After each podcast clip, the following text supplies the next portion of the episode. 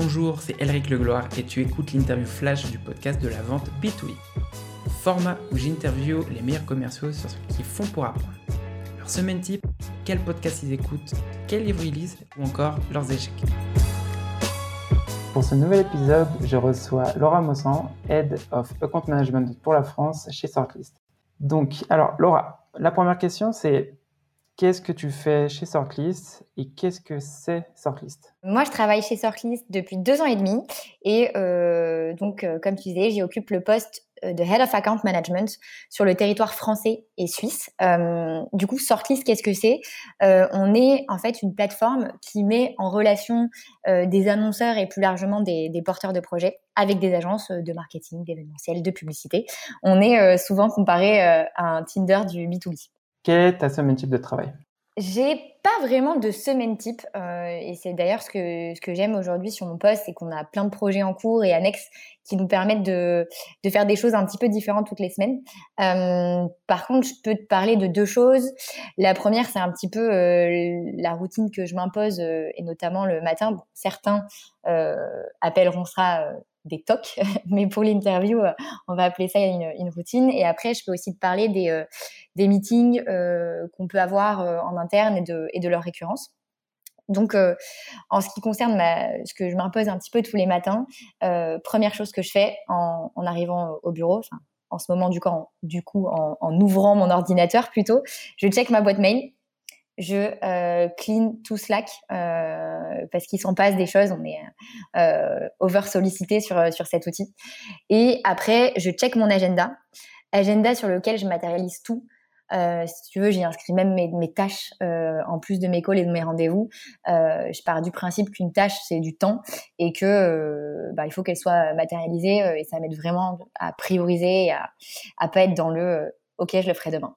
Donc donc voilà. Et après ça, ma journée peut commencer et puis on y va, on, on ship. Et ensuite, sur la partie meeting, euh, bah, on a à la fois des, des meetings toutes les semaines et d'autres qui reviennent seulement tous les mois. sur les meetings qui ont une base hebdomadaire, on va avoir, bah, par exemple, tous les vendredis, moi je m'occupe de toute la partie management, one-to-one avec mon équipe. on a toutes les semaines, et ça c'est chouette, je sais que dans D'autres boîtes, c'est un petit peu moins récurrent. Un meeting produit euh, avec toutes les équipes euh, de toute l'Europe euh, et tout département enfin, confondu. Et ce qui nous permet en fait de suivre l'évolution de la roadmap et, de, et du produit. Et ensuite, un, autre exemple un peu plus récent de meeting qu'on fait toutes les semaines, c'est quelque chose qu'on a lancé pendant le confinement, pendant le premier round de confinement. C'est un coffee time. en fait, si tu veux, tous les lundis matins, on reçoit un, nouveau buddy euh, avec notre notre. On a un bot qui fait ça euh, et ça nous permet de faire un petit café virtuel avec quelqu'un euh, d'une autre team, d'un autre pays, avec et, donc une personne avec qui on ne travaille pas forcément. donc c'est chouette pour pouvoir apprendre à connaître des bah, ses collègues et, et, notamment ceux avec qui on travaille pas au quotidien. Voilà pour la partie, on va dire, hebdomadaire sur les meetings. Et ensuite, on va avoir des meetings plus technique et, euh, et tous les mois euh, en local euh, sur la partie sales par exemple, un meeting France Sales et également tous les mois un meeting account management plus au global pour bah voilà s'aligner sur la stratégie et échanger sur nos, nos succès, nos échecs, etc. Qu'est-ce que tu sais sur ce que tu fais aujourd'hui que tu aurais aimé savoir quand tu as commencé? Alors, euh, ma réponse va peut-être un petit peu te surprendre, euh, mais en fait, je dirais tout simplement euh, la dimension sales et commerciale qui se cache derrière bah, l'intitulé du poste d'account manager. Moi, là-bas, j'ai un background juridique et marketing, et c'est vrai qu'en sortie d'école de commerce, bah, quand j'ai commencé à me mettre sur le marché du travail, gap quoi entre ce que je pensais être une réalité et ce, vrai métier. Euh, et du coup, bah voilà, j'ai découvert le commercial sur le terrain et au fur et à mesure de mes expériences. Donc tout simplement, je dirais la dimension euh, sales qui est finalement la définition même de, ce rôle euh, que, que j'ai pu découvrir quand je me suis lancée sur le marché du travail. Qu'est-ce que ton plus gros échec professionnel t'a appris? Alors du coup, moi, je distinguerais deux typologies d'échecs euh, pro. Euh, et le premier, ça apparenterait surtout d'ailleurs à un échec perso. C'est un peu euh, quelque chose qu'on a potentiellement tous vécu en tant que junior, c'est bah, se faire recaler après maintes entretiens dans la boîte qu'on convoite le plus. Et, c'est souvent un, un, échec qui est compliqué à vivre quand on est tout jeune. Et en fait, avec le recul, ça m'a juste appris qu'en fait, on, on, est là où on est euh, pour une raison et on est là où on doit être et que quel que soit le poste euh, que l'on occupe et, et, la boîte dans laquelle on travaille, en fait, on a tout à apprendre et, tout à faire, mais pourvu qu'on s'en donne les moyens, bien évidemment. donc ça, je dirais que c'est la première typologie d'échecs dont je pourrais parler. Et après, il y a le second euh, échec, euh, qui est plus euh, lié à des échecs sales en fait, et qui est un petit peu le syndrome qu'on a potentiellement aussi tous vécu de bah, je perds un client et je perds un deal alors que j'avais l'intime conviction que c'était signé et que c'était dans la poche. Et en fait, en analysant ces échecs, puisque on n'a pas eu qu'un, ils ont souvent un point commun, c'est qu'en fait, tu as l'instinct et la confiance qui ont pris le, dessus pardon, sur euh, bah, l'écoute et la méthodologie. Et l'apprentissage que j'en tire, euh, je, dirais que c'est, en fait, quel que soit le poste euh, que tu occupes, ton niveau de seniorité d'ailleurs, également, il faut vraiment s'imposer une rigueur commerciale.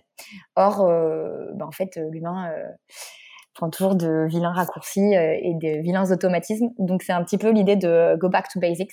Euh, et, rappelle-toi un petit peu euh, de cette méthodologie, sales, pardon, euh, qui est super importante dans nos métiers. Et qu'est-ce que ce serait justement cette méthodologie? Pour le coup, de, vraiment, de, comme je te le disais, que ce soit sur une prise de rendez-vous, l'encadrement d'un meeting, de repartir de, l'écoute, du traitement des objections, et tout le temps, tout le temps, et de, de s'appliquer ces méthodes-là sans sans aller vers des automatismes, des réponses qu'on connaît, euh, apparenter un compte à un autre dans le traitement de tes objections.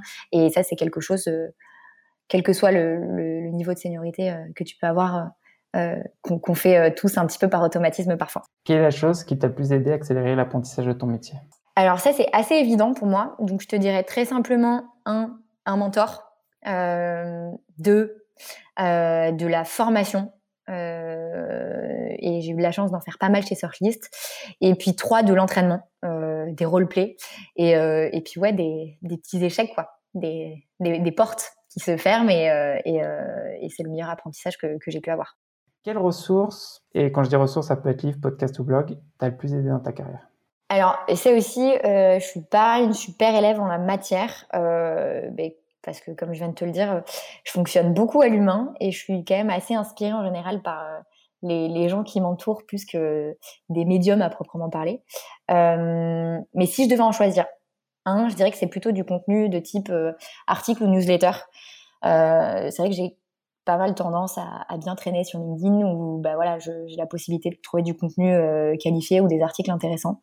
ah oui, d'ailleurs, bah, la ressource qui aujourd'hui dans mon, on va dire, dans mon day-to-day job qui m'aide le plus. Euh, en fait, c'est une revue de presse qu'on a mis en place dans l'équipe. À la base, euh, l'idée, c'était de proposer aux juniors de s'auto-former, euh, tu vois, sur l'écosystème des startups en France, sur le monde des agences, sur la partie sales, évidemment. Et on leur avait demandé euh, bah, de nous faire une sélection d'articles, de contenus, de podcasts, de vidéos. Euh, et en fait, il s'avère que ben ils ont continué à porter le projet. C'est devenu une revue de presse euh, qui nous partage euh, tous les lundis matins. Et en fait, il s'avère que c'est une super source de veille, de contenu pour toute l'équipe et qui est hyper quali du coup. Et ça nous fait gagner beaucoup de temps et ça nous permet d'être toujours au top des infos du marché qui nous concernent. Donc, vraie, vraie source pour le coup d'inspi aujourd'hui dans, dans mon boulot. Et ça, du coup, c'est, privé, j'imagine. C'est, c'est pas, vous la partagez pas publiquement ou c'est juste avec vos clients?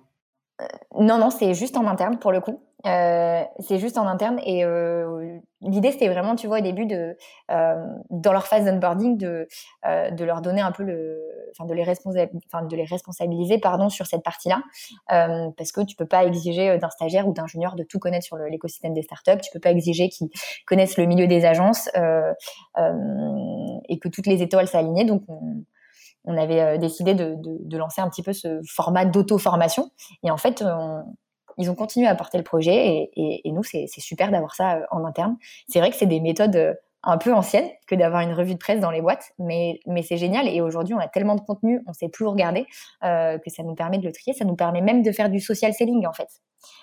puisqu'on va aller avoir directement une, source d'articles et de contenu qualifié que nous, on peut réutiliser derrière. Donc voilà, c'est un tips qui est pour le coup qui marche très bien en interne et je pense qu'on n'est pas prêt d'arrêter pour le coup.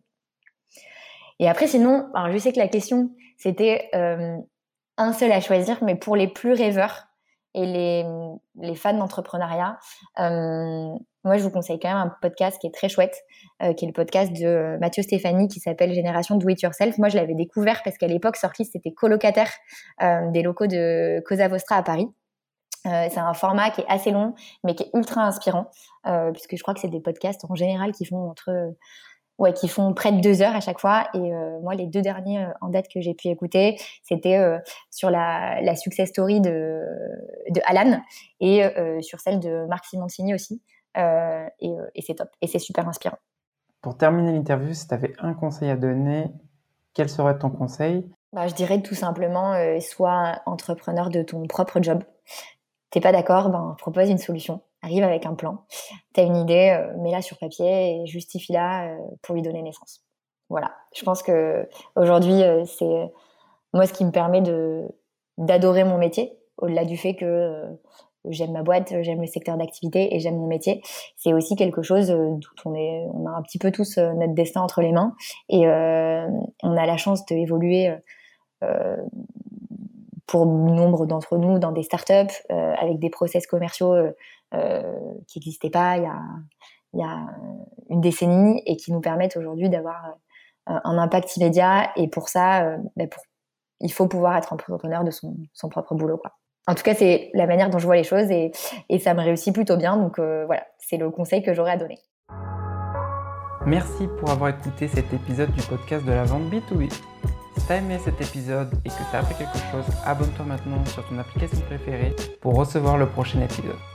Et si tu veux recevoir plus de contenu sur la vente, j'envoie une newsletter chaque dimanche où j'y partage du contenu que je consomme chaque semaine. On vient de dépasser les 520 membres. Si tu veux t'inscrire, c'est thecesgame.substack.com. A plus tard